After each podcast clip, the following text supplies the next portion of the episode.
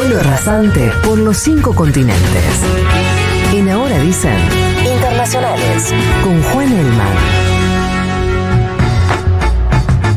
¿Y a dónde nos vamos a ir? Vamos a, un, a la frontera entre Venezuela y Guyana. A ver. Que si buscan ahí en Google es un lugar hermoso. ¿Sí? Lleno de petróleo también.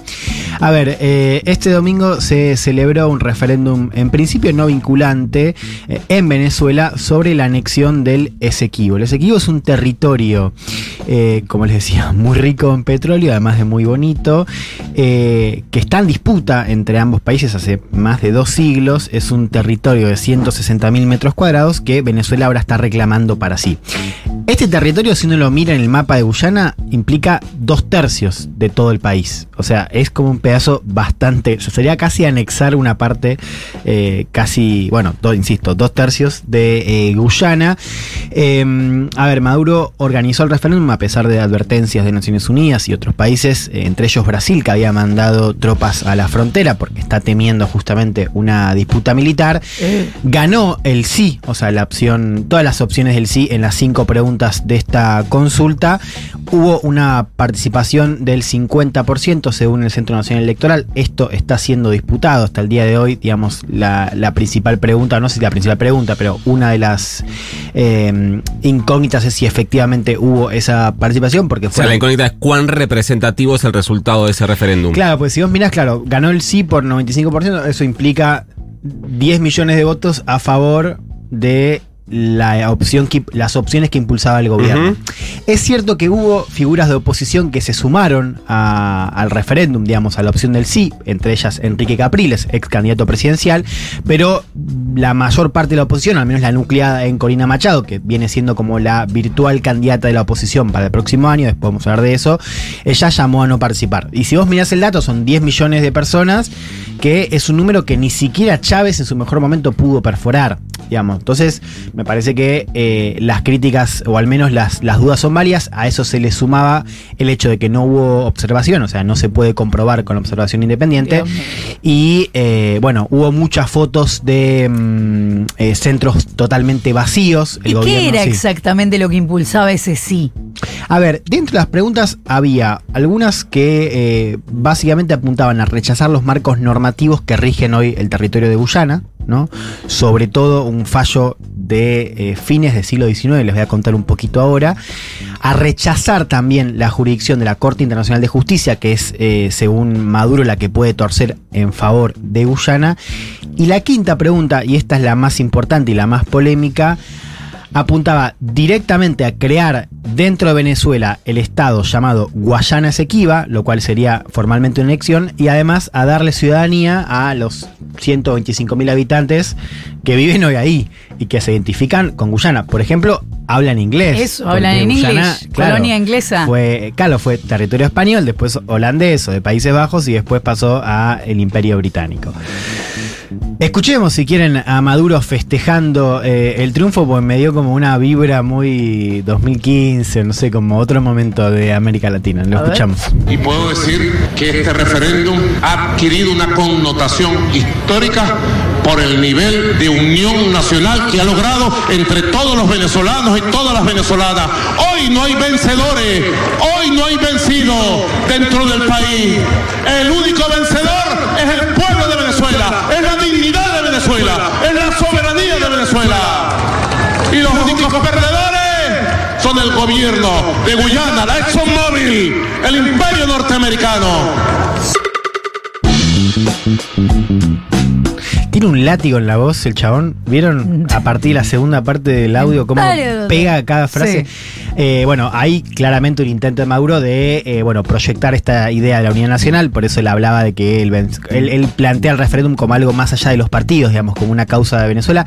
Es verdad que esto es una causa nacional, o sea, no, es, no la inicia el gobierno de Maduro. Es cierto que se acelera, sobre todo a partir de 2015. Guyana es el país que más está creciendo en el mundo hoy. Tiene una proyección de crecimiento de 25 puntos del PBI. Mirá. El PBI se triplicó desde 2019 Porque claro... ¿Esto por petróleo? Por petróleo. Es un país también muy chiquitito, viven menos de un millón de personas, con lo cual también tiene un PBI per cápita interesante. Se mueren por ser Eh, venezolanos. entonces, claro, el tema en Venezuela empezó a reflotar en los últimos años, pues esto estaba, insisto, hace mucho tiempo, eh, pero claro, cuando se puso más rico, ahí la, la mirada empezó a mm, posarse un poco más. A ver, la historia del conflicto es interesante porque, les decía, era controlado el territorio por los españoles, después por los holandeses, después se va al Imperio Británico. Cuando se funda lo que es la Capitanía General de Venezuela, eh, en el marco, insisto, del dominio español, Ahí eh, Guyana, o mejor dicho, el territorio Esequibo estaba dentro de la ejida de Venezuela, o sea, estaba en lo que fue la República de Venezuela.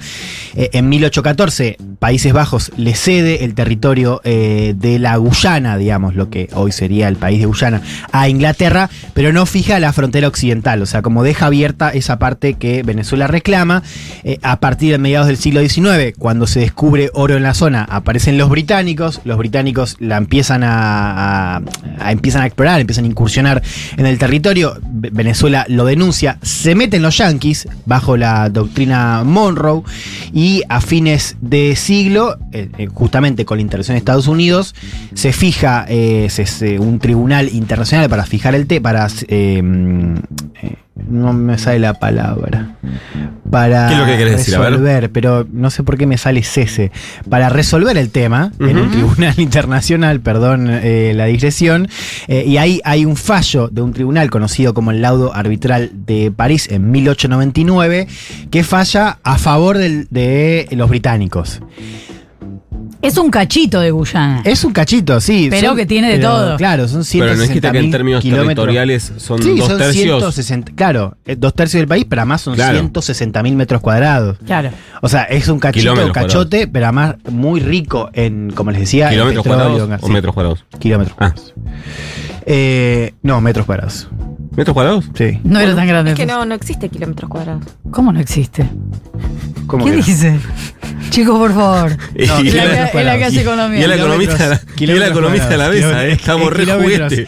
Es kilómetros cuadrados. Gracias. Eh, no, es un pedazo no se importante. mide un territorio de una nación en metros. Era muy chiquito, era raro. Claro. Bueno, adelanto, se descubre Pero que pará, ese- ¿y, sí. y qué quiere decir entonces? Andá, Flor, si. Estaba- vamos, estamos todos para esto. ¿Qué quiere decir? Bueno, hasta ayer había la pregunta de- estaba la pregunta de si se iba a avanzar eh, en una anexión. Militarmente. Claro, ayer eh, eh, Maduro salió en televisión presentando el nuevo mapa del país, casi como lo de la Antártida, bueno, incorporando a- al Esequibo.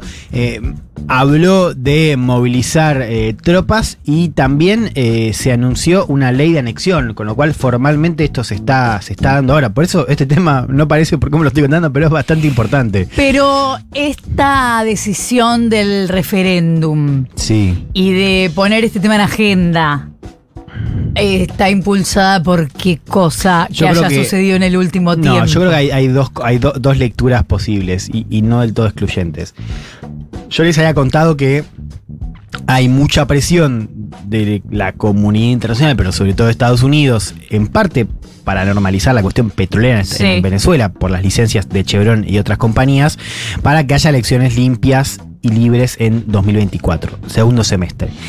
Eh, Esto fue también parte del diálogo entre oficialismo y oposición, se levantan las sanciones, ahí había una inhabilitación a la que es hoy la favorita eh, a, a ganar, que es María Corina Machado, que es la candidata de oposición. Había una inhabilitación, esto se levanta, no se levanta, pero digamos, se, se da como una señal de que podría levantarse hace dos semanas, con lo cual fue la primera vez en, en este tiempo que pensamos que podía ocurrir una elección eh, limpia, efectivamente, entre gobierno Maduro y Corina Machado. Ahora aparece este, esta disputa, este referéndum. Entonces hay creo que dos lecturas. Una es que Maduro efectivamente está intentando movilizar la base y eh, ir a la elección con este reclamo territorial y esta idea de la unidad nacional. Vamos a ver qué pasa si efectivamente hay un conflicto, ¿no? Y la segunda lectura es que él va a utilizar ese conflicto de pretexto para posponer la elección. Para decir, nosotros no podemos ir a la elección cuando estamos en una guerra con Guyana. Ah, eh, rarísimo. la posponemos. Sí. Y Guyana, eh, mientras tanto, mira y, y ¿qué, el qué? ¿O no? ¿O qué onda? Bueno, ellos ya están, eh, ya dijeron que están dispuestos a, a defender el territorio. Ellos estaban intentando agotar la vía diplomática, sobre todo vía Naciones Unidas, esto de que presiona a Venezuela para que no se haga el referéndum. Bueno, eso fracasó. Ahora queda, la, uno entiende que en términos de mm, el tamaño del país, la infraestructura y demás, ahí Venezuela, que además tiene un, un poderío militar construido eh, fuertemente en, las últimas, en los últimos 10 años, digamos, por un tema de autopreservación, digo, ahí tiene una ventaja indudable. Sí. ¿Y por qué manda fierro Brasil? Porque es la frontera. Eh, Brasil, que eh, por mucho tiempo. O sea, es una triple frontera, digamos. Claro, tiene frontera con Guyana y es eh, eh, milita, limita con Venezuela en el estado de Roraima. Y por supuesto, es al ser el gran la potencia sudamericana, bueno, cualquier quilombo que suceda en el patio, digamos, lo cual es algo que en general estamos muy desacostumbrados, ¿no? Yo estaba pensando, creo que la, la última vez que pensamos que podía ocurrir un conflicto así entre estados fue eh, cuando se picaron Uribe y Chávez en una cumbre del UNASUR, ¿se acuerdan? Mm. El conflicto entre Colombia y Venezuela. También es un delirio que Guyana, eh, Malvina, lo que sea, como quede la loma del orto, Gran Bretaña. ¿Qué estamos hablando?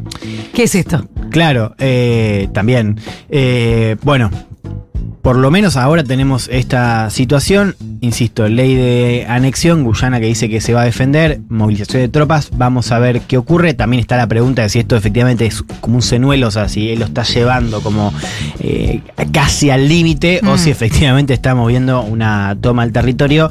Bueno, esa es la pregunta que creo va a dominar un poco la agenda regional eh, esta semana. Te lo contó Juan Elman. Para madrugar hay que poner la alarma. Escuchar Ahora dicen.